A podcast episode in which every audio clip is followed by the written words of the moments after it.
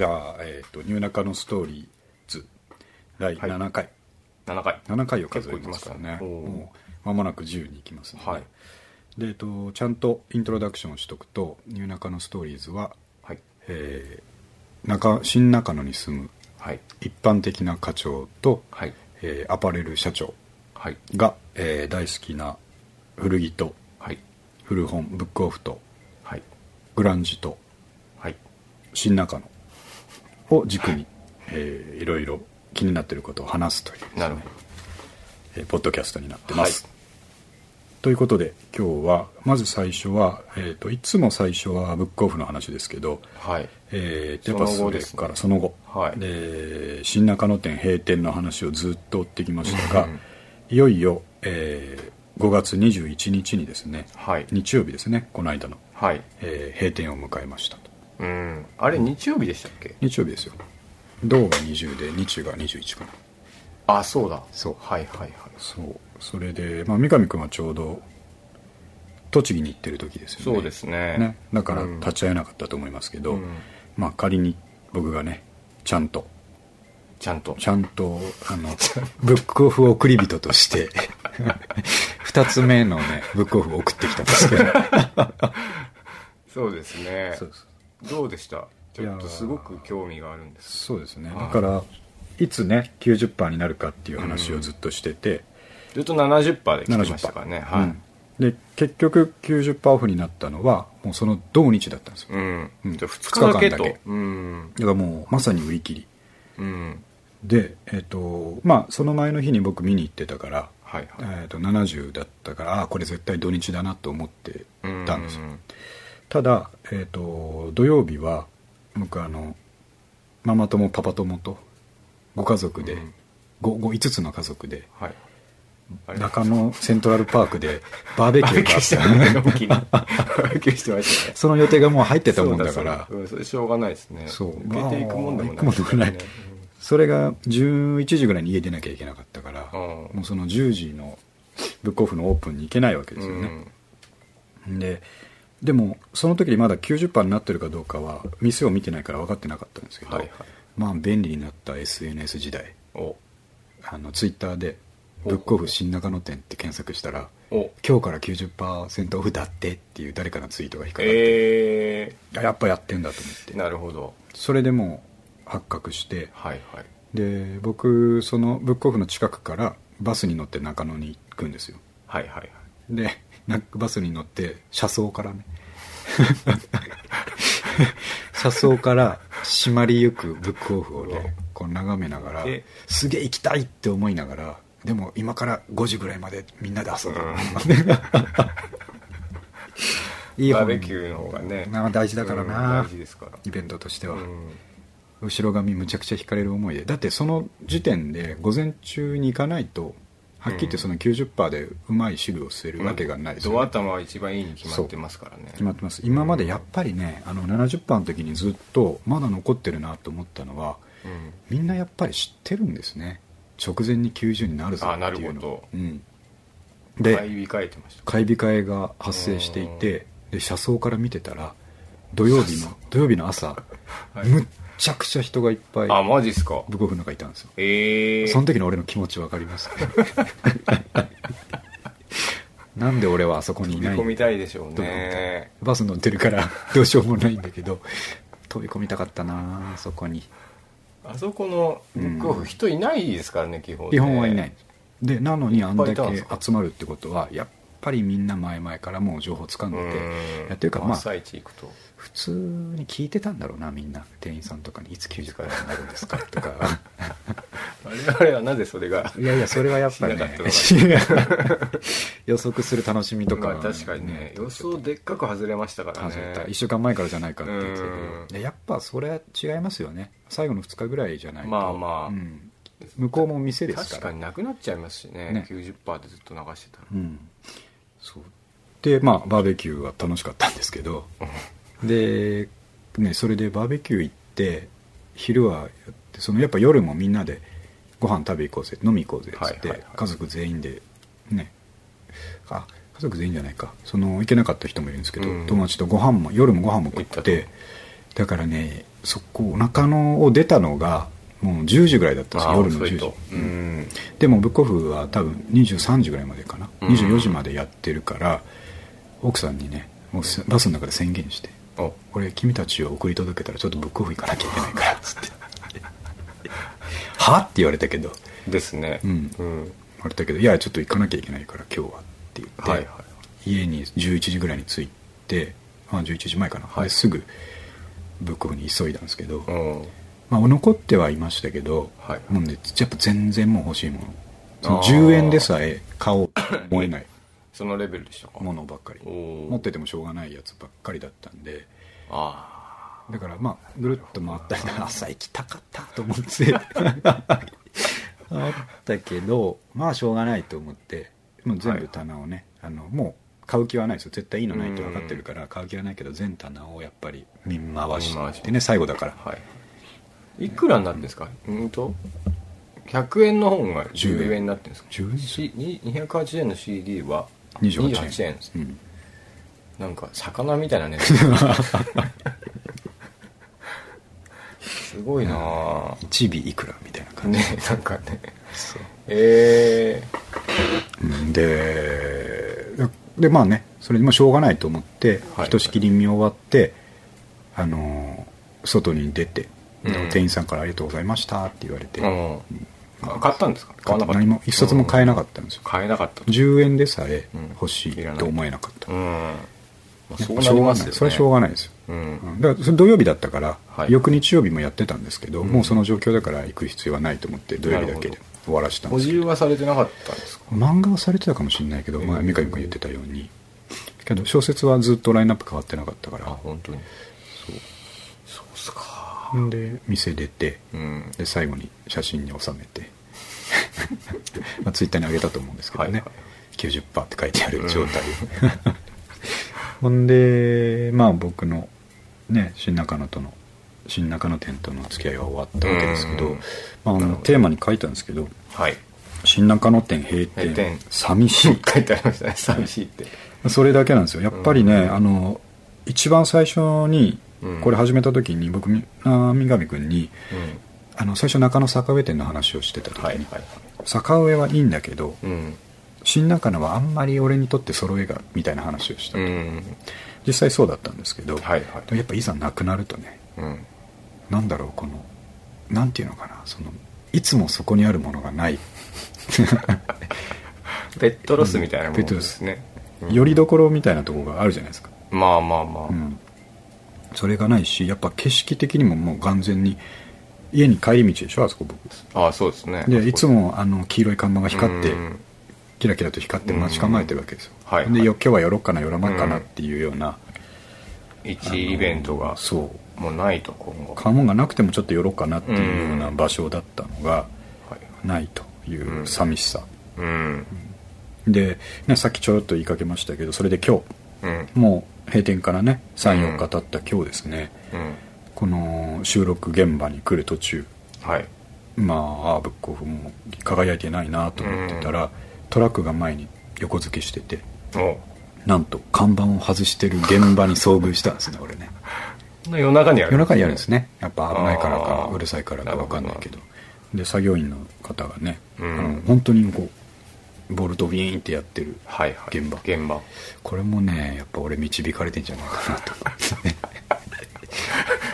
なと そうですね。でしょうなんならこう、うん。火葬場に向かう。そうそうそうそうそう、ね霊柩車ですよ。あですね。のあのトラックはねブックオフの新中野店にとって、あれ看板どうするんですか？捨てるんですか？でも使い回せますよね。看板ってあの高いから。ああじゃあ結構使うんですかね。リユースきれいににしてうん。次の新店舗に。それ教えてほしいですね。どこの新店舗に使われたか。そこまで知ってたらうん。内部の人みたいな。でも、あれですよね。うん。捨てるんだったら欲しいですよね。欲しいけど。欲しくはないな。置き場あそうですか。あの上のでっかいのは置き場ないけど、うん。下に立ててやった本っていう。ちっちゃめの縦看板、ねちっちゃめの縦看板はあまあ家にあってもいいかも、ね。うん。ああいうのいるじゃないですか。あの カーネル・サンダースそうそう持ってるぜとか。古いあのなんていうのか鉄の看板集めてる人たちとか、ねあれでも俺らより好きな人って持ってたりするかもしれないですね、いや持ってると思う口し、ね。あのブックオフのキャラクターのコレクターいるかもしれないですよ、ああ下手したら。あの本読みながらにっこり笑ってるキャラクター。確かにね、うん。あれ名前あるんですか？なんか。いやそれ俺を知ら俺が知らないのは恥ですねそれはね。一応ありそうじゃないですか。絶対ありますね。あの今一瞬「読む読む」って出てきたんですけど「読む読む」は違うな。講談社かなんかのパンダのキャラクターかなんかでああありましたね。ね。読む読む。読む読むじゃない。なんでしょう。ちょっとこれチェックだな。オフマルくんとかですか？わかんないちょっと予測しましょうか。じゃあ三上君オフマルオ君フマルくんとかじゃないですか。わかんない顔も丸いし。うーん僕うんオフはつくかな。僕ブックンで。ブックそれとは当たんなそうですけどね。オフマルくんとブックン。調べてみますか今度。後で調べましょう、はい。結果はウェブで結構ウェブで。そうですね。寂しいっすよ。それあれあそこ何になるんでしょうね、そうすると。何もね情報つかんでないですけど、あそこいい場所ですからね。ねテナントとしてね。広いし。あそこの下ライブハウスですよね。ねありますね、うん。入り口ちょっと下がるんですよね、うん。だあそこはなんかあのそうそうそう。あのアジトに入っていそうく感じでしょ。入ってく感があってディズニーランドみたいだ思いますよね。そうなんですよ。そうだ。あれが良かったんだな、うん。新中野店は多分とこああいうのないですもんね。ないです。地下いや2階はあってもいきなり降りて中2階じゃないけどみたいに、うん。半地下になるとこないですもんね。ちなみにあの、うん。妻からことづけなんですけど、はい。あのどうぞどうぞ。ブックオフのあのうん。中野坂上店は、うん。ヤマハの音楽教室になったと。あそうですか。そういう情報がこれやってるといっぱい入ってくるな。入ってくるんです。うん。でしかもそのヤマハの音楽教室は、うん。あの街道沿いのうん。交番あるの分かります？わかりますよ。こっちこっち、うん。の向かいに音楽教室あってありますよね。あれ潰れてああっちに移移転転したんですよ、はい、で今度あそこも空いてるんであそこがブックオフになったらいいっすよねなんか。潰した意味ないですよね。輪廻転生。輪廻転生。何年か後に。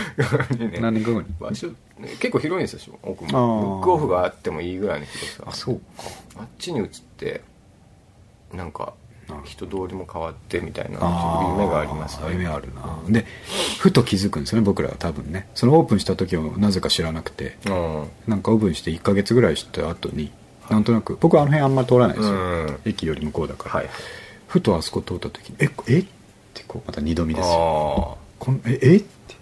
お前？っていう感じでしょあ昔の恋人と会った。時ね ちょっとぎこちないんですよねぎこち最初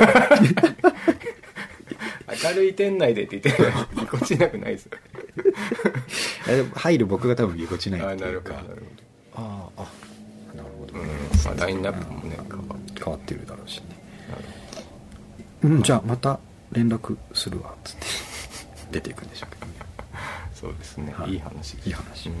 まあそういうことでね一回、あの新中野店のねえー物語については、うん。過去34回寄ってやってきましたけどそうですね。一回ここで終着を見ますんで。スリリングな展開でしたね。でしたね。本当に面白かったな、うん。ここ34回。50%みたいなじゃあブックオフの絡みで言うと僕あの、うん。先週栃木行ってた時にい。メールしたんですけど、はい。ブックオフとドトールがこああ一緒にうなったとこ。隣接してるとこがあって、うんここは無限に時間が潰せるぞと思ったんですよー本ね当にそうですよね、だあのいつもねブックオフって足痛くなるんですよ。はいはい長い椅子しちゃいがちだから、ね。腰も痛くなるし、うん、ちょっと座りたいし。座りたい。うん。しやっぱ買ったやつをパラパラっと確かめねたいし、見たいですもんね。ね。だから無限ループですね。無限ループうん。ちょっと元気になったらまたジグルに行っちゃうし。そうそうそう、うん。もう一個エリアごとに行くといいですね。なんか小説エリア行って一休みして。漫画エリア行って一休みして実用書エリア行って一休みするみたいな。なるほどなるほど、うんそしたら集中力保って探すパワーもね確かにね。うん維持したままいけるか。も確かに何かのコーナー見て何かに目移りしてそのコーナー見切れてないっていう時ありますからね、ありますあのなんかワクワクしすぎて、うん。目移りしすぎて、はいはい。何も決められない時ってありますよね。ありますあります。古着屋行ってもそうだけど、うん。そういうもなくせますね、それだったらね。素晴らしい、はい。やっぱあのちょっと地方都市に行くとねそういうでかいとか、いいとこありました休憩ができるとかね、あとなんかちょっと やたらブックオフの話。ああいやいやだって僕を中心になんか黄色のブックオフとオレンジのブックオフあるでしょ。あれ何か違うんですかね。あれなんだろうな。ブックえーオフバザールがオレンジってわけでもないですよね。あバザールがねオレンジですね。でしょ、うん。あだから川崎のも多分そうだと思うんですけど。栃木のもオレンジでしたよ。だからあの複合的なところはオレンジなんじゃないですか。ああそういうことで本 CD のはいはい。トラディショナルなブうん。ックオフあでもそこ本 CD でしたけどね。あじゃあこう、うん。でなんか商業施設の中に入ってたら入ってると？ですか？いやあ違うな。いや違うな。それもちょっと確認だなこそうですね。オレンジれうん。なんかリーバイスみたいリーバイスみたいな。オレンジタグ なはナイキの風車みたいな。そうそういう。そういうこと風車タグ。いなんかそれ違ったらその度ごとにテうん。ンション上がりそうなんで知りなんかこれずっとやってるとブックオフ本部の人とか来てくれないですかね。ねなんか疑疑問に答え答えの研修とか あのあいつらの質問に答えれるか。そうそうそうそうやってほしいな。ですね。いつでもウェルカムですうん。ね、はい。OK です。じゃあ次行きたいと思うんで次はですねうん。えっとあのこれちょっとまずあうん。どういう話かわかんないんではいはい。聞いてみたいのが、うん。通勤中にスマパンのボディーズを聞くと気合が入る。なるほどね、はい。これはね今日思いついたトトピックなんですけど、はい。まあ、まさに今日聞いてたんですけど先週前回ねスマパンの話ちょっとしたじゃないですか、はいはい。ビリー・コーガンがどうだとかうん。話をしたんですけど、であのあと Amazon Prime で、はい。えー調べたらあのメロンコリうん。ーが全部はい。落とせる状態だったんで,、で落として聞いてたら、あそういや俺この曲一番好きだったなと思ってあのアルバムの中で「Bodies。赤赤の方でしたっけそう2枚目の方、はい。2枚目の2曲目かなんか。どうでしたっけボディデレデレデレデレデレデレデレデレデレデレデレデレデレデレデレデレデレああのちょっとありましたねハードなやつですあーメススーサそうえっ、とあ恋は自殺。ラブイズスーサイドですからね。そうだ。愛は愛は自殺、愛とは自殺と見つけたりっていう恐ろしい歌詞。怖いですね。であのボディーズって多分、はい。あの死体っていう意味ですよね。あそういうことなんですね。なんかまあかなりレスでゴスでうん。ハードな曲ですね。あ死体っていう意味のボディーズ。ボディーズそうですあのなんていうか個体の集まりっていう意味のボディーズエブリエブリバディのボディーズっていう意味もあればボディーズは俺それなんで学んだかというとピストルズにもボディあありますね。あれはあの歌手の大役のところでなんかまあ死体みたいな表現をされてたんではい。あボディーズって死体って意味なんだと思って、はい。まあ、そういうふうに英語の勉強してきたわけですよね。ピストルズとかで。なるほど。そう。地に足がつついてる。すねうん。でそういう意味なんだろうなと思ってやっぱあれ歌詞全体聞いててもうん、うんその多分そういう意味なんですよ、はいはい大役はちょっと覚えてないですけど、だからどの死体も君じゃないみたいなやつ。Nobody's smell like you みたいな。あ言ってますね。どのボディーズからも君の香りがしないみたいなうん歌なんで、Nobody's そう。あはいはい。で、ね、これちょっとまた YouTube 貼っとくんで、皆さんには一通り聞いてからねまたきみこの放送を聞いてくれたらまたね、うん。面白いと思うんですけど、そのまあすごいハードなうんあのー速いかっこいい曲なんですけど。で通勤中って最近は、まあ、朝辛いからうん。辛いっていうか眠いし眠いし、まあ、仕事かと思って行ってる時もあるんで、うんね。あのどっちかっていうと柔らかい曲を聴いていて、優しい感じの、はいはい。まあ、こうテンションがゆっくり上がってる曲をかけていくんですけどでメロンコリー落としたもんだから最近朝聴いてたら、うん。そのボディーズを最後ね、あのー駅に着いて、うん。駅から会社までの間にはい。ボディーズに切り替えるんですよ。それまではゆっくりした。電車の中だからあんまうるさいのもいけないと思って、うん。あのーしっとりしたの聞いてなんかるんですけど、はい着いた瞬間にもう、まあ、雑踏の中うん。ボディーズを周りの雑踏が聞けないレベルで音量を上げて聞き始めるともうね戦闘態勢に変わるんですよね、うん。誰にも負けない気持ちになるんですよ。う そうなんですか。そう。それ三上君やってみた方がいいですよ絶対。うんそうっすね。ん。ドゥンドゥクドゥクドゥクドゥク。あそれ違う。それ別の曲です。それ別の曲です。この間三上君が言ってたあの「てってっててってはね分かった。ありますよね。分かった。あの曲あった。あれボディーズ。ボディーズはねノイズから始まるんですよ。ああああれって確かに気合入りそうですねめちゃくちゃかっこいいんですよあれ、まあ、ドラムもすごいですしね。ね。あそうだそうだ。であれがねその会社までの距離のちょうどいい感じではいはいあの収まるんですけど、うん。そしたらもう終わった頃にはなんかもう「はい」って自分 何でもやりますけど自分みたいな感じのテンションになって ないける、もうあの、ん人殺しに行けって言われたらそうそう。殺しに行行きますけど。く。自分いけますけど。チンピラみたいなまあ感じ鉄砲玉みたいな鉄砲玉みたいな。ね音楽ってやっぱそういう効果がありまあでもますよね,、ねそう、うん。気合入る曲ってありますよね。ありますね。そう。まあ、ハードロックでもいいんですけど、うん。やっぱ僕ら一番好きなグランジでこううん。気分上げるのがいいのかなと思って、うんはいはい。そう。まあこれおすすめなんでなんかやっぱり朝ねみんな辛いと思うのでうんそれでもこう上げていかなきゃいけない日うん。にですねぜひ、えースマパンのボディーズ。やっぱねあれ声の好き嫌いが相当ありますよね。まあ嫌だっていう人いますからねスマパン、うん。あれ逆にもうあれじゃないと嫌ですけどね。うん。うん。そう。なんかいやスマパン本当聞いてないっていう人いっぱいいますもんね。グランジ好きの中でもうね、ん。いやでもなんだかんだもうスマパン一番とまでは言わないにしても、うん。もう5本指には入ります入りますよ、うん、絶対なんか帰ってくる場所というかそうそうそうそう。いろいろ聞いてても、あれ本当にうん、いい曲多いんだよな、あのメロンコリーもよくて、はい。はいその次かな次の次かあの、えーと「エバーラスティング・ゲイズ」とか入ってるんですよなんとかマシーナだ。マシーナありましたね。あれむちゃくちゃいい曲多いですよね、はいはであれは大体すげえブックオフとか CD 屋で安く売られてるんですよ。うん多分量が出過ぎちゃったんはいですよね、ね売れたから。売れたから。うん「レレレレレレレレチッチッチッあれめちゃくちゃかっこいいですね今かっこれも上げとこう口口に出して言える言える裏打ちのハイハットね You know that でそうですねあでもスマパンで言って気合入るって言って、僕今思い浮かんだのは、うん。メロンコリーのはいはい。あのあんたのそのねなっちゃうああああああ Is empty just like Just like Yes っていうでれれれってでれれれれれあれなんだろうバタフライウィングとかですかねあそうバタフライバレなんット・ウィズ・バタフライウィングそうそうそうそんなやつ、あそこも気合入るんじゃないですかああそうですねだからなんそれもあるしゼロもいいでしょあゼロありましたね。うん。ゼロの PV でピチピチのゼロって書いてある T シャツ T 着てるシャツをね。あれなんかな曲名と同じ T シャツ着るとかちょっときついですよね。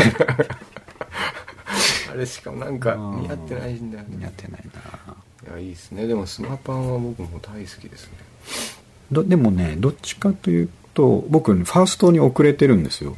ファーストが出てセカンドが出て、メロンコリーが出てとか、うんMellon Collie 直前ぐらいから知ったから、はい。そのファーストの方の「Today とかうんあるんですかあれは後聞きなんですよ。あ僕も後ですでしょ、うん。だから Mellon Collie の方が愛着がすごいあります。すぎて。 Mellon Collie が一番聞きましたね、好きな人はねセカンドがやっぱいいねとか言いますけど、「 Siamese Dream」とか、ね。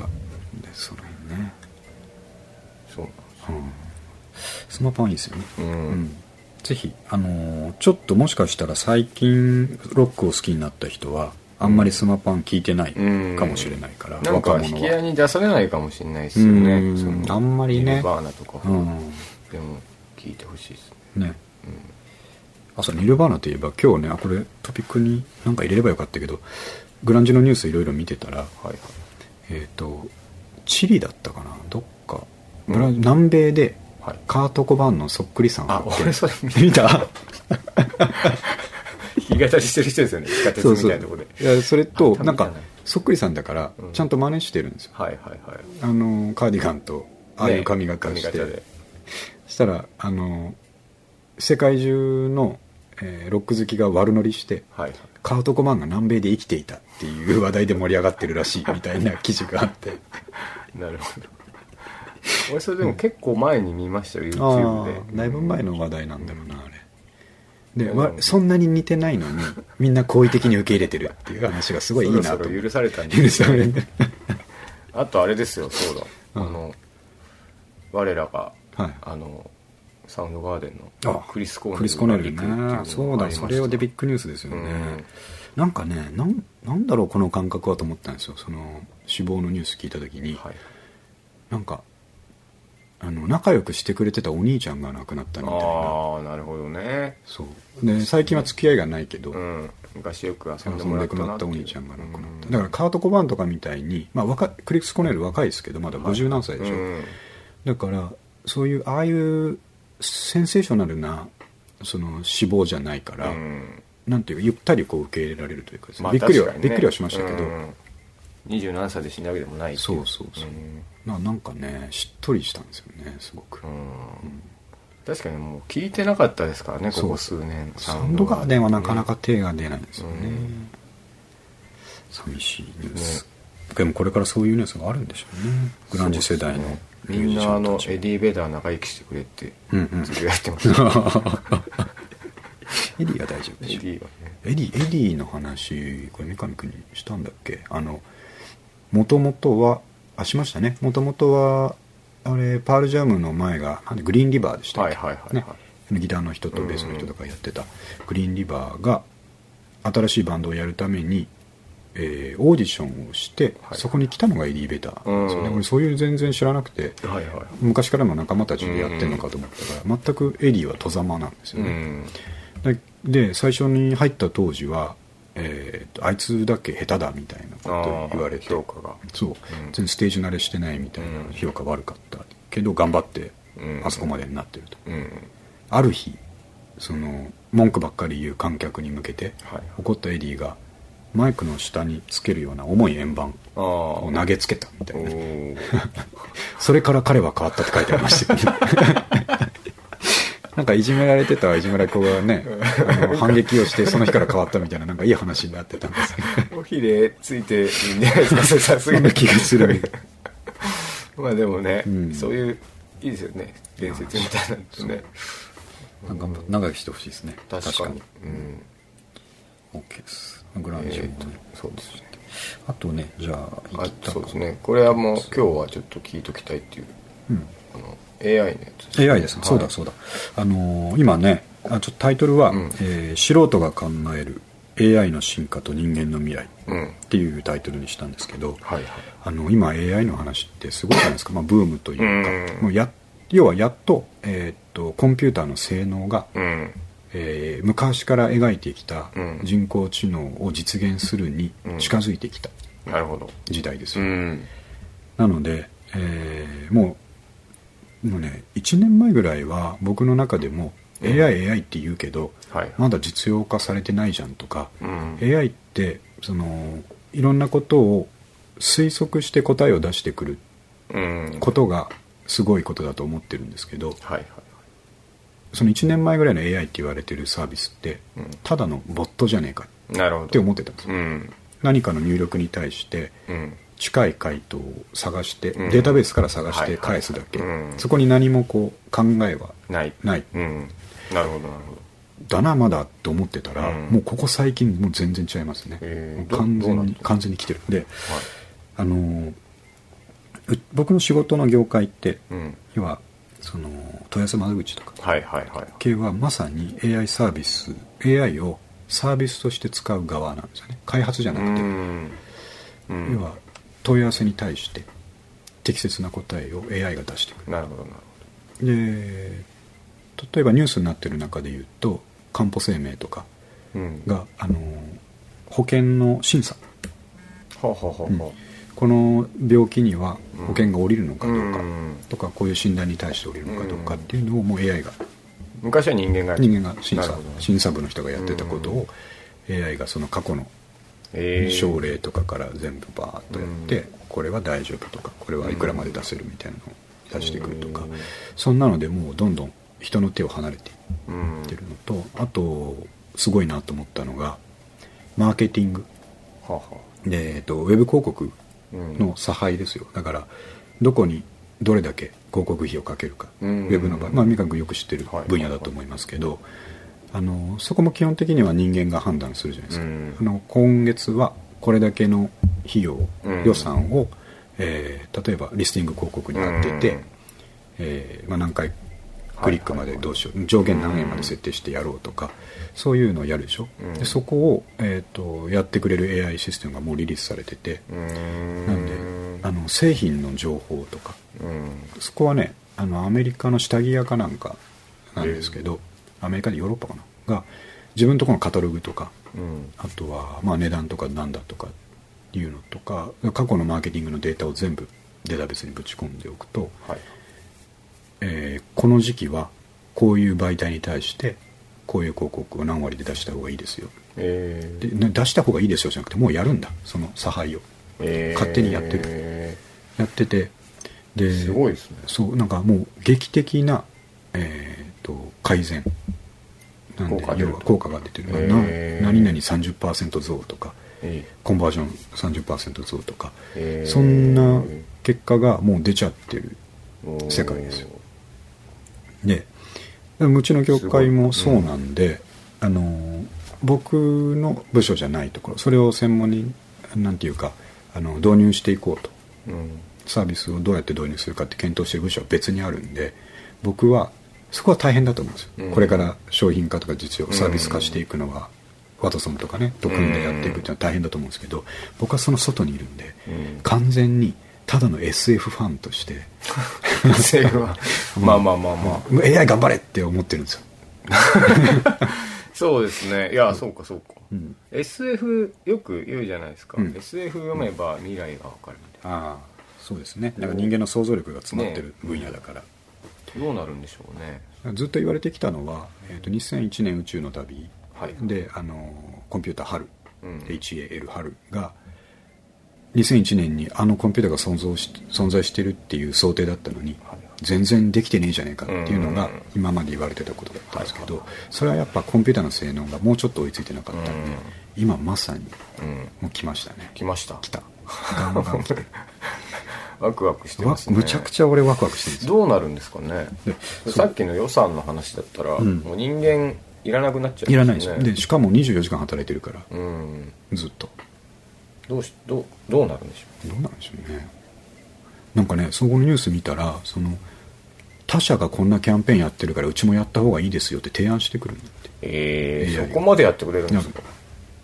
ええそそ怖いですね。怖いですよ。なんかそこにいた部署あもうね、えっとあと衝撃的なそのそこのマーケティング部長かなんかのセリフがもうこの仕事を人間に任せようとは思わないでしょう。って言っえまあミスると人間そう。なんで8時間しか働かないし、うん。うん。え家帰るし。えそんなにできちゃうとでもその人の仕事もな,、ないですよまあ、それがね結構 AI の話になると人間の仕事がなくなるなくなるうんでそこをちょっと話したくて。はいはい。でねあのそうなっていくその先に何があるかっていうと、うん。まあ、僕がいろんなニュースとか本を見ながら思ったことですけどあの要はですね今、えーみんなこうスマホを持ってうんなんか分かんないことだったら検索して答えを出すじゃないですか、うん。それも昔から比べるとものすごいことなんですよね。まあそうですね、うん。あのー分かんないことは本で調べなきゃいけないとか、うん。誰かに聞かなきゃいけないっていうところから、うん。もう手元にあるデバイスですぐ分かるっていう状態になるわけでしょ、はい。でそれが今手元にあるわけですよ。うん。で将今将来的にはもうそれを脳に直接っていうようなことを真剣にあの商品化しようとしてるうん。スタートアップとかいっぱいはいアメリカとかにあるんで、そうすると頭の中にこうその機能が入って、でトリガーはただ物を調べるトリガーは、もうすだから頭で思ったら調べ始めるってことです。えだから脳内はあの電流の動きだっていうのはもう分かってるから、これを調べたがってるっていうのを検知すればそれをそう調べてそれが例えば頭の中から記憶を出すのと同じプロセスで出てくるわけですよ。思い出すみたいなそうそうそう、そういうことなんですよ。いや怖いですね。怖いでしょ、うん。初めて何も知らないことがうん。すぐ自分の知識になるわけですよね。うーん。で知識が外に置いてあると。なるほど。クラウドに全部知識が置いてあってそれが全部置いてきてうん。例えばそれが誰でも買えるような廉価版になれば、うん。みんながフラット同にじ知識をそうそう持てると。それでそこを今日話したかったんですけどじゃあうん。みんなの知識がフラットになったらうん世の中どうなんの？うんっていう話ですよ。うんだから今はその勉強したことでの優位性があるわけじゃないですか、うんいい大学行って勉強したからうんあれができるこれができる。はいはい。でしょ？だけどある程度までフラット化をしてしまうとうん誰でも何でも分かる、うん。まあ、情報が正しいことが前提ですけどはいはい。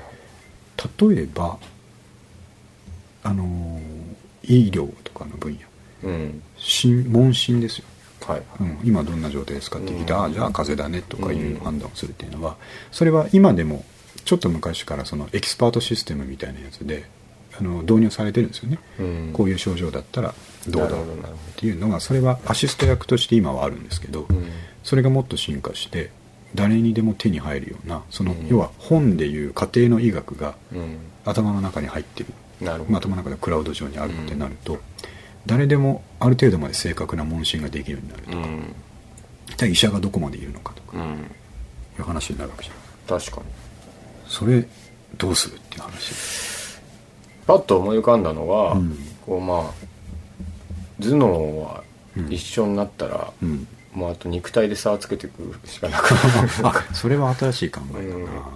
なるほまああなんですかね。あと、うん。そのあるのは知知識だけっていうか、それどう使うかは、まあでも出てくるのかな、いやそこまでも多分出ていくんでしょうね、そうするともう、うん。誰が考えても一緒っていう話になると、う。ん。なんか力強いやつとか足速いやつが強くなっていくみたいな。肉体の方。いや、うん。そそこも話があって、だからきっとこれからは今もそれ研究してる人たちいますけどもうあの広角機動隊の世界で頭うん、脳俺とね、うん。あ頭脳と肉体は別。っえていう時期が僕は来ると思うんですよ。だからよくアニメで SF アニメである、うん。脳だけ培養体に浮かんでいてね、外を歩いてるのはアンドロイドで、うん、そこにこうなるほどなるほあのネットワークでつながってるような感じ、だから三上君言ったように体で差をつけるっていうのがその金を持ってることでどれだけ立派なあ外がハードが変えるか。どああになるかもしれないですね。それと自分はどこなんですかね？脳なんですそう脳脳だけですよ。でも脳もみんなと一緒なわけですよねほぼほぼ。知識ってあそうですね、うん。うん。どうしよう。どうしよ どうしよう。で素人だからそこで止まっちゃうんですけうどうん。でもねそれはあり得る話だと思うんですよね。そのフラット化をさせてしまうと。どうなん、うん。まあ例えばそのみんながみんなうんこの症状は風邪だなとか、うん。この症状はなんかもしかしたらうん。肺炎の可能性があるねうんみたいなのが言えたらまあ医者がいらなくなるうんんですよね、うん。そしたらこうあうん職業なくなる？なくなりますよね。でもその、うん。まあどうどうなんでしょうね？さっきも言ったけどそのクラウドの情報が正しいかどうか。うんあとそこに倫理観があるかどうかがあー一番の課題になるなります。なるでしょうね、はあはうん、そこにちょっと悪意が入っちゃうとあ まあそうですね。全員悪っていう感じだから。ええ確かに。そうですね。そうなるとこうん。うどどうしましょうね。どうしましょうね。あそれであのーその先に何があるかっていうのを考えた時にですねあそのさっきの仕事がなくなるって話。うんはい。じゃあつまり今仕事って何のためにやってるかっていうと、まあ、生活の糧を得るため、うん。現大きくはですね、うん。その仕事が好きでやってる人もいるけど、基本的にはその毎日食べていくこととかねを実現するためなんですけど、あのこのままいろんな分野で自動化うん。とか人間の手がいらないっていうのが進むと、うん。まあその分人間の手が空くけど、うんえー、となんていうか今までと同じ暮らしはできるってことが保証されるとするじゃないですか。はいはいはい。まあ人間がやってた仕事をパス、えー機械が代わりにやってうん。家庭が生み出せる、うん。それがあのうまいこと分配されるっていう、その善の方の考えに即せばですけど、うん。そうするともうエンジョイだけすればいいんですよ。ああなるほどね。人間は。はいはい。それはできないですもんね、うん。機械にはね。できない。消費すると。そうで一番の問題はその過程を入手する方法でありあとエネルギー問題。うん、なんか生み出すには絶対に、まあ、化石燃料だなんだってエうん。ネルギーがいりますけど、そこさえもなんかうまいこと解決されちゃったら戦争とかもきっとないもしくは減る。というこう平和になった世界で人間たちが娯楽の限りを尽くしている。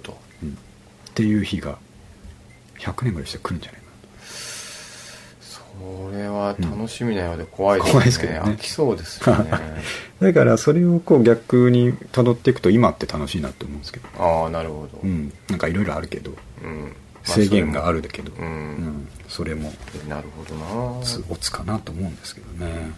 やっぱでも、えー僕はさっきこっちはユーザー側だって言いましたけど、はい。開発側の人からしたら今一番楽しいらしいですよやっぱああまあそうですね。まさにの時です夢が叶えられうんると、いろんなことができる。考えてたことが。あの機械学習とかディープラーニングとかそういう AI の元になってることをやってる開発者の人たちは楽しくてたまんないとう思います。確かにね、うん。今からそこに舵それすごい楽しそうだと思うんですけど、うん。今からそっちのプログラマーに舵切れないんで、うん。もう俺も SF 側から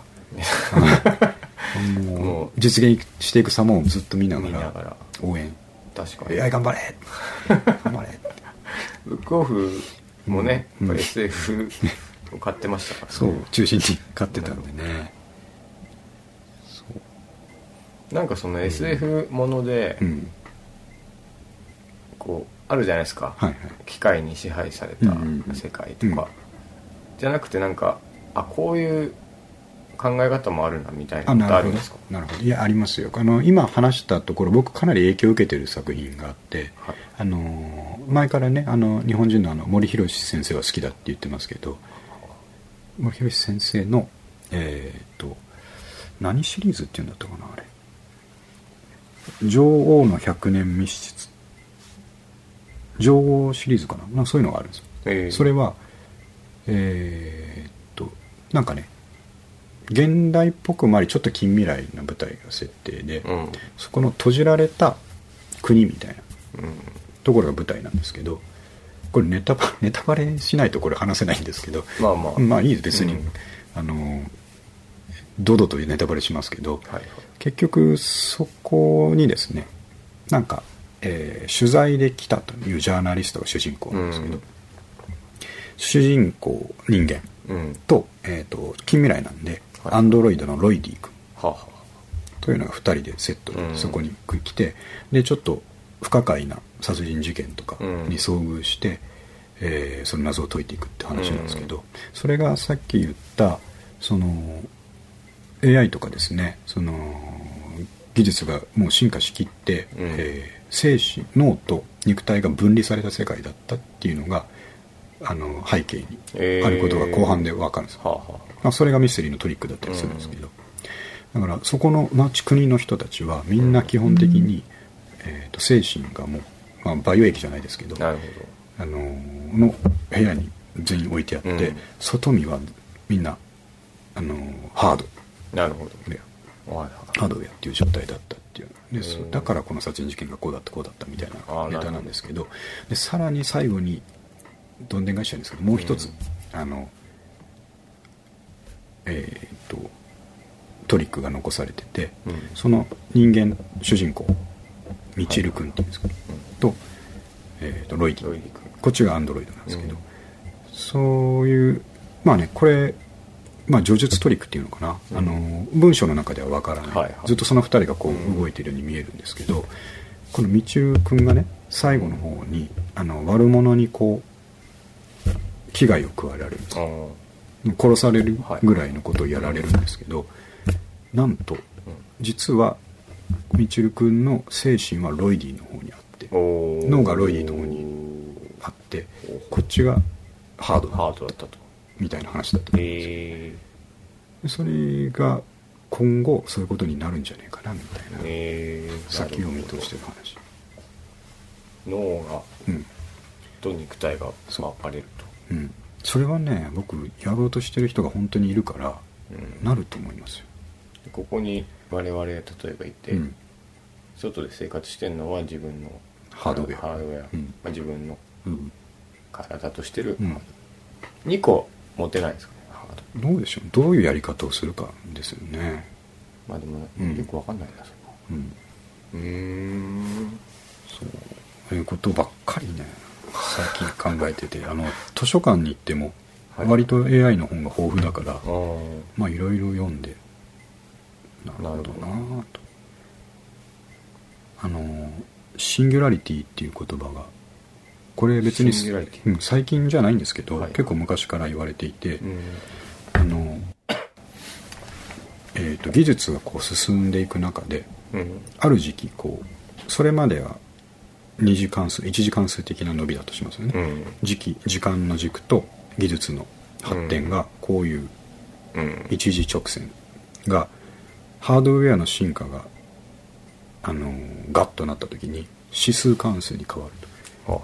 こういきなり上にグンって上がる時期が来る、えーまあまあ今まさに来てるんですけどうね、ん。でそうするとあのー AI っていうのは人間の脳をシミュレーションしようとしてるうので、ん人間の脳をシミュレーションするには、えーニューロンうん。がいくつだとか細胞が何億だとかはいはいそこのシミュレーションができればいいんですけど、うん。こういうふうに技術が発展しすぎると、うん。それを超えていくわけですよ。人間の脳内のうん。あのパワーを超えた状態がうん。まだできないんですけど、うん。2030年ぐらいとかにえー。あのハードウェアが進化したらそうなるって言われてるとそうすると要は人間の脳よりも、うん。えー高い処理をできるような状態になるから、なるほど。そこが想像できない。人間いやまあそうですよね、うん。人間よりすごいことができることが想像できないから、え。どうなるか分かんない時期が来る。どうなるんでしょうね。ね。楽しみでもありますけどね。でだからそうなるとあの反乱するんじゃねえかっていう反乱。あの AI の反乱ですね。ああの人間を殺して。殺しにかかる。なるほど。それがターミネーターとかの世界ですけど。そういうことですか。んそうならないといいですね。ね、本当にね。それがそうなるのかならないのかっていうのがなる派とならない派で結構戦ってるのが面白いです、ロボット性善説なのか、そう。性悪説なのか。その設計するのは人間なんだから、うん。安全側に設計するから、うん。そうなることはないんじゃないかっていう人と、うん。いやいやと。あの人工知能のディープラーニングとかが進んでいくと、自分たちで概念考えるようになるからなるほど。その中で人間悪みたいな。そう。いろんなねニュースとかのビデオとかもうん。全部こう資料としてぶち込まれた時に人間悪っつって。なんで人間の知能を超えてるのに片言になっちゃうんですか？イメージですけどね。反乱を起こす時が来る確かにね。それは怖いですね、逃げられる気がしないですもんね。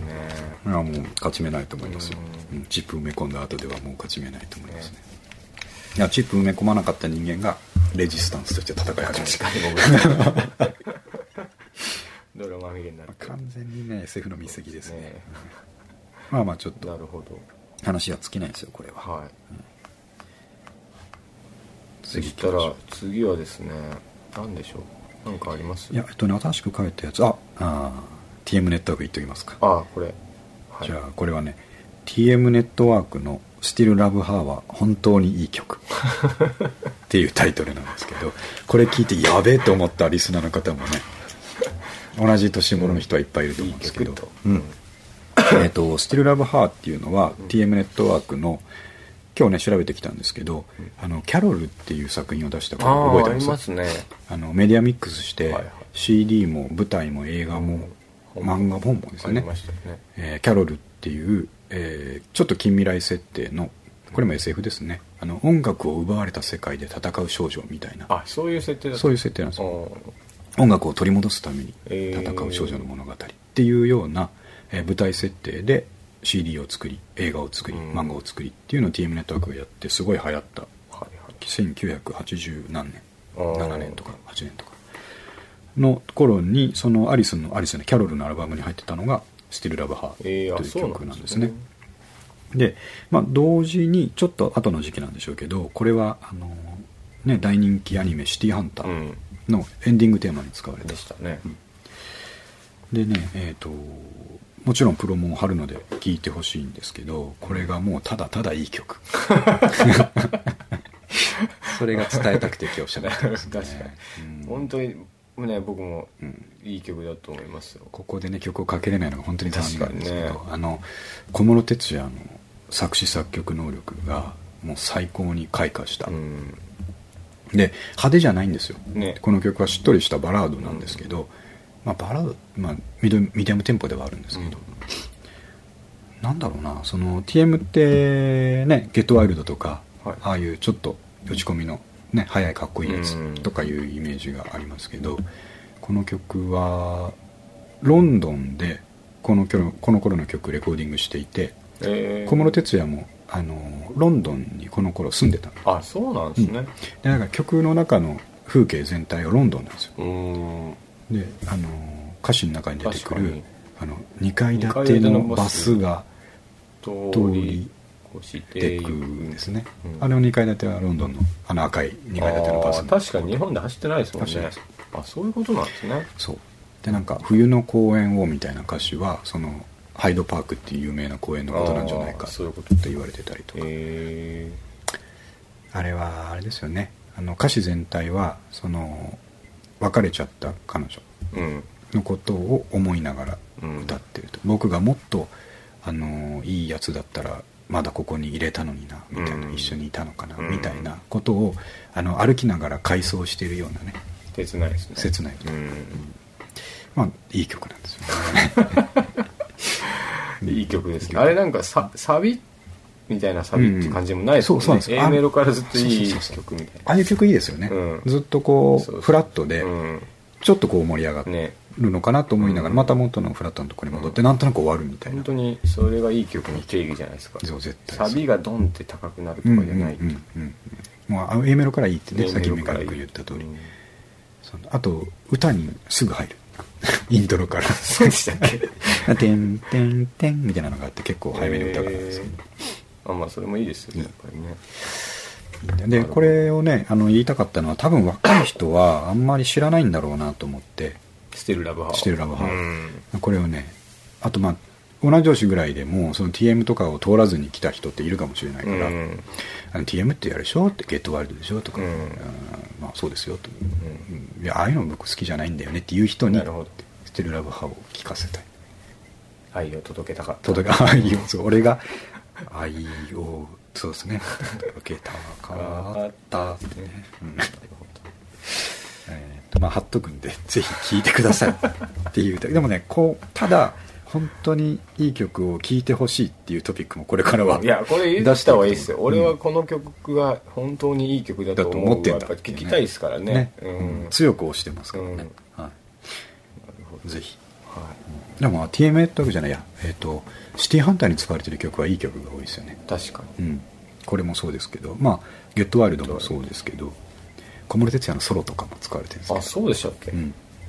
ランニングトゥホライゾンっていうね。あこれも名曲なんです知らないです。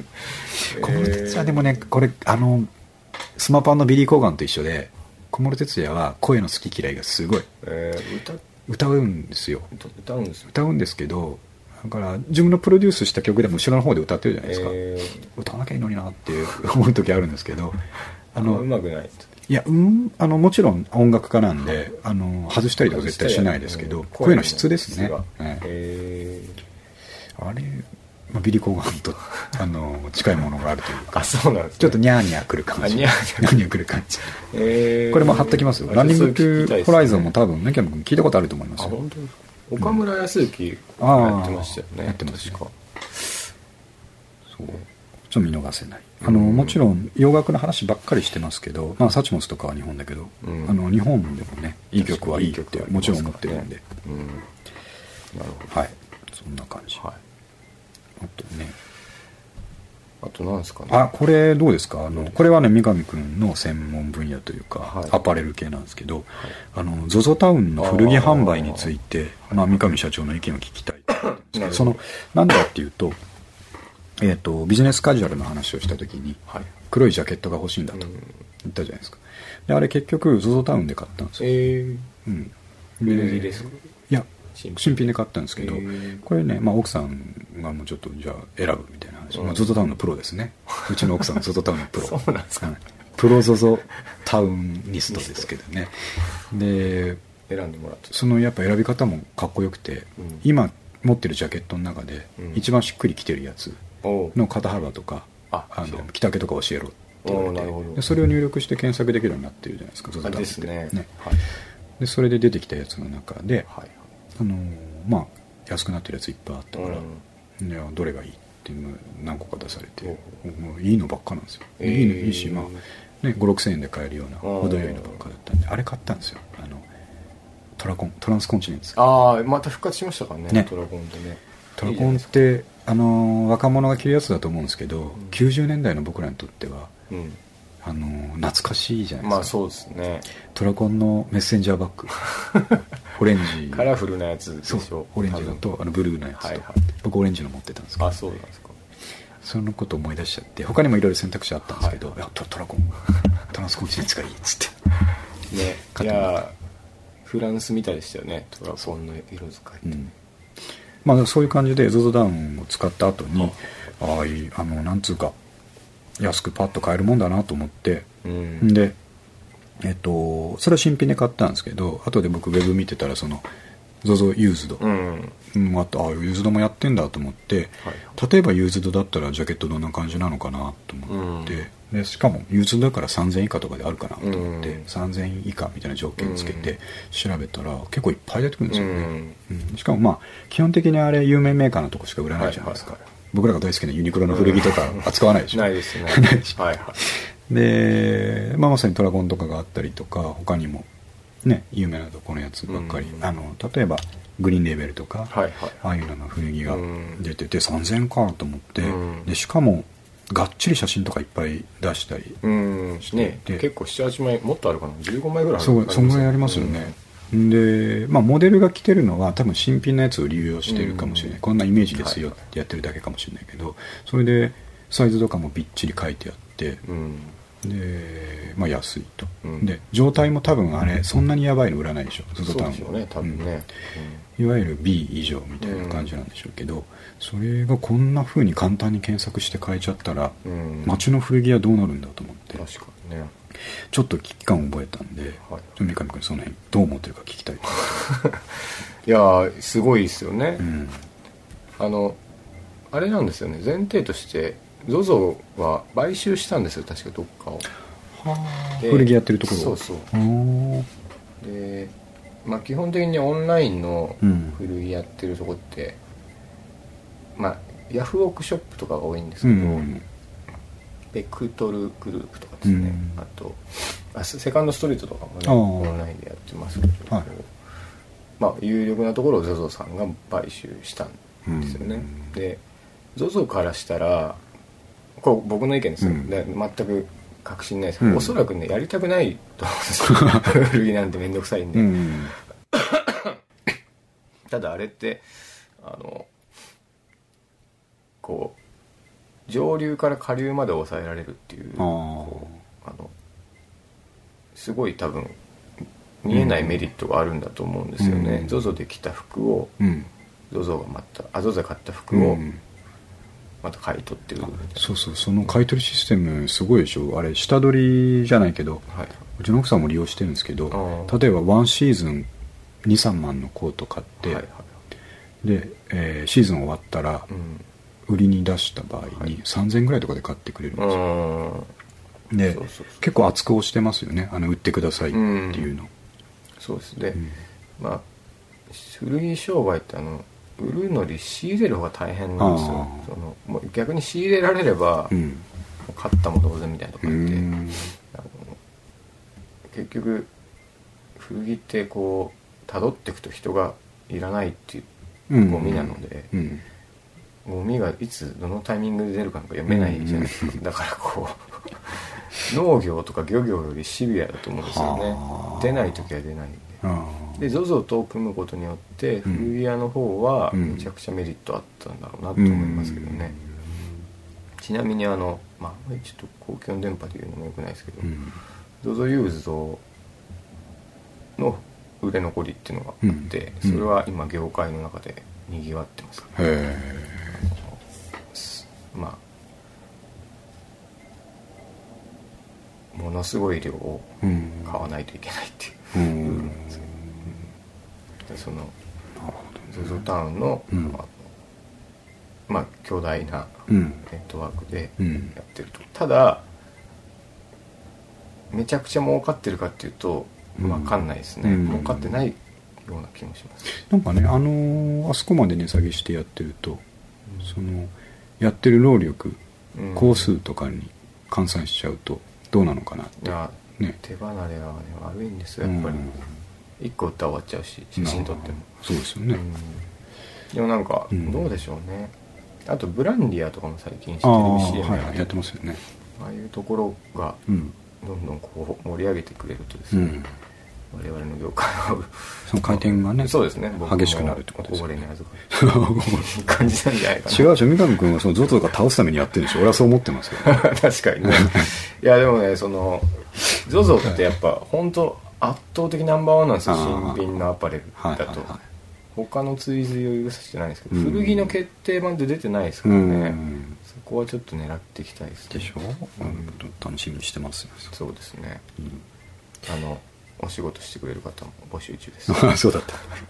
三上君のところお仕事してくれる方募集中です、はい。興味ある方メールください、そうだメメアいドはないやすごいです。すごいなっていうのが僕に言ってますね。なるほどね。はい。わかりました。あまたこれ専門の話が聞けて楽しかったですけど、はい。じゃあこれあ、まあ、もういい時間。もういい時間ですね。あじゃあじゃああ。ラストいきますか。あ最後の方行きまし結構ちょっと楽しみなんですよね最後。今週の。あ今週の。今週のモーグルにいきますか。はい。今週のモグネこれねこれはちょっとあー議論をね巻き起こすかもしれないですけど。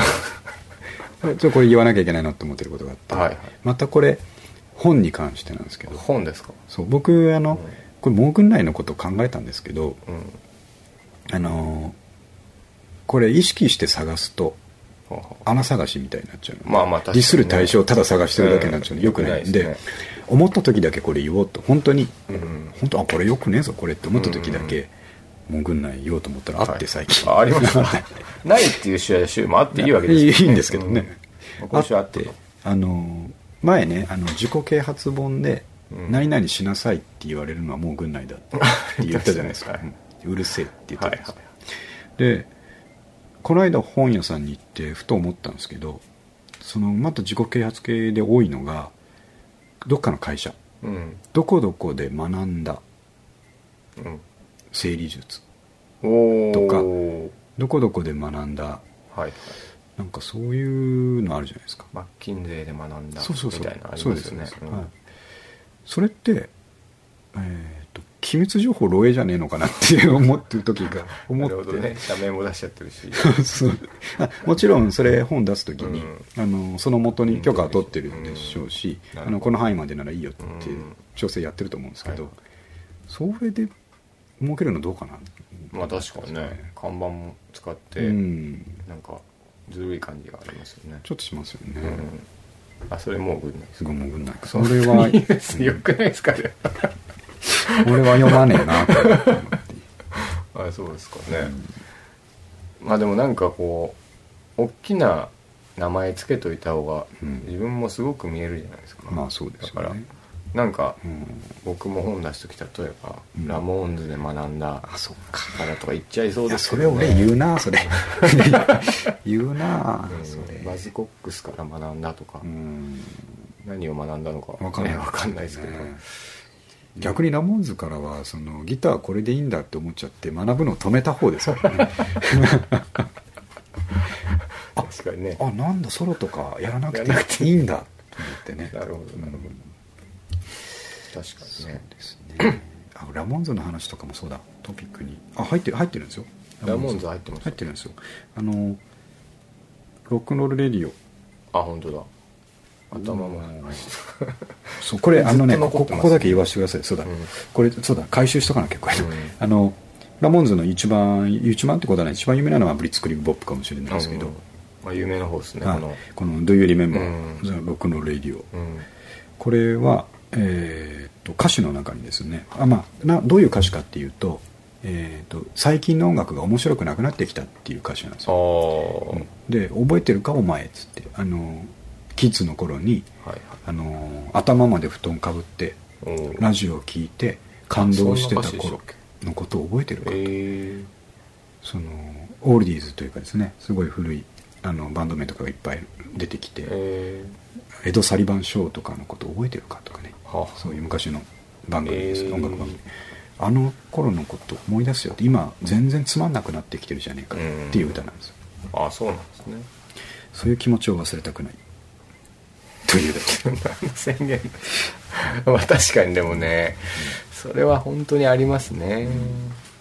まあなんかラモーンズももうそれを歌ってた頃は思春期過ぎてるんでしょうね、うん。まあ自分たちに言い聞かせてるところもあるのかな、でも確かにですね、うん。まあそれはありますね、なんなんでしょうね。やっぱこう、ドカンとやられるっていうのがやっぱ年々減ってきて、うんここ数年ない気がしますね、うん。確かにね。サチモスいいって言ってるけどまあそれはね僕がこの間言ったマニックスの衝撃と比べるとちょっと違うしと思ったりね。ガツンとくるっていうのはもう今後もしかしたらないかもしれないですよ、うん。思ったら寂しいですね。ね。そうだからなんかこういうの大事だなと思うのとあとこの曲が出た頃にラモーンズが出した映画「ロックノールハイスクール。うんお」それは見た方がいいですよ。っていうことも伝えた なるほど。確かに。ロックノールハイスクール。これあのポッドキャストは音楽かけたらどうなるんですか？あれダメなんですよ。ダメなんですか？著作権的に。ダメですね。なんとかならないんですか？ならないからもう弾くしかねえなと思ってますけど。う んアコギ持ってきましょう聞いてもダメなんじゃない？いやいてもダメですかね。4小節ぐらいなら弾いてもいいんじゃなですかね。あでもね僕、えっといつもこれ録音した後、はい。えっと音源上げてうん。キャプション書き始めるじゃないですか、はいで最後に確認で通して聞くときには、うん。そのキャプションでこう上げた YouTube の曲とかをはい。うっすらかけながら、うん僕ら喋ってるの聞くとすごいねラジオ番組っぽい。なんでこれリスナーの方にもおすすめなんですけど。ぜひそう聞いてくれと。そう。あのね、うん。iPhone とかはあのマルチタスクじゃないからできないでしょ。なるほどなるほあの YouTube 聞きながら、うんえっ、とポッウェブの方ポッド,、うん。ポッドキャスト聞くってでどきないんですよ。でだけどパソコンだったらできるので僕いつもそうやってチェックしてて。ちょっとパソコンで聞いて。聞いてほしい。今の時はうん。ロックのレディオを聞いてもらって。そう。ちゃんと全部 YouTube にね今日話題に上がった曲を上げとくんで、ぜひそういう聞き方をしていただけると、はい。えーラジオっぽくなる。格段にラジオっぽくなるっていう。なるほあとはまあなんていうか、えー著作権者に怒られるのを覚悟で流すとかね そういうのがまあやんない方がいいですいいいい大人だからやんない方がいいです,、方がいいですけどねうん。歌うのはありでしょ。あの ギターなしで。さすがにそれ許してもらえそそうですれもありそうですよね、はい。まあ、ジャスラックとかいろんな問題がありますからね、なるはい、じゃあ,、えーとはい。じゃあ。今日も1時間。いいいい感じですかね。1時間8分。いつもこのぐらいで落ち着きますね。どすごいですね。うん。ちょうどいい。1時間じゃないんですよね。そう。な7分とか。7分とか6分とかそういうところが多いはい。でいよいよあの僕が上げてる SoundCloud を使ってますけど、はい。もうあのアンリミテッドのプランに突入しましたからねあ本当ですか？えーサーバー容量アンリミテッド。あそういうことですか。ん今まで最初はフリープランが180分まで、うそんなのブルあのポッドキャスト3回分で終わるんんまあです。けど、そうですね。それはしょうがないと思ったんですよ、はい。で次のプランのプロっていうところが、うんえっ、と何分までだったかな？倍じゃないけど600分だ。600分。それはいくらなんですか？えっと、700円ぐらい。おー。7ドルって書いてあった、はい。月月700円。700でそれでもうオーバーしちゃったから、うん。えーと今アンリミテッド。なんでそれはね倍の15ドルあ結構しますね。でもねあの一応頑張って、うん。えーまあこれ続けることが大事だと思うんで、続けて、うん。いつかそのシステム量ぐらいはペイしたいなとて、うん。なんとかならないですかね。まあ広告も貼ってるから。ブックオフのうん。ブックオフスポンサーつけますか？スポンサーが一番近そうですいや でもそしたらね厳しいこと言えなくなりますよ。ブックオフに対して。そう。うん。今まで言ってないと思います。言ってないですね。あんま甘々。あ、じゃあ大丈夫か。大丈夫。か。あと、新中野でスポンサーを募るっていうのもああそうですね。安倍横商店街ですね、なるほど了解しました、はい、じゃあ、えっと第7回。終わりまして今日もつがなく。うん。いろんなちょっとねあの AI のマニアックすぎる話とか、うん。今回もありましたけどぜひ楽しく何個か聞いていただければとはい思います、はい。じゃあまた、えー10まずは10回突破を目指して、はい。え2週間に1回ぐらいですね。頑張りたいと思います。やりましょう。はい、はい。じゃあありがとうございました。がとうございました。はい、終わります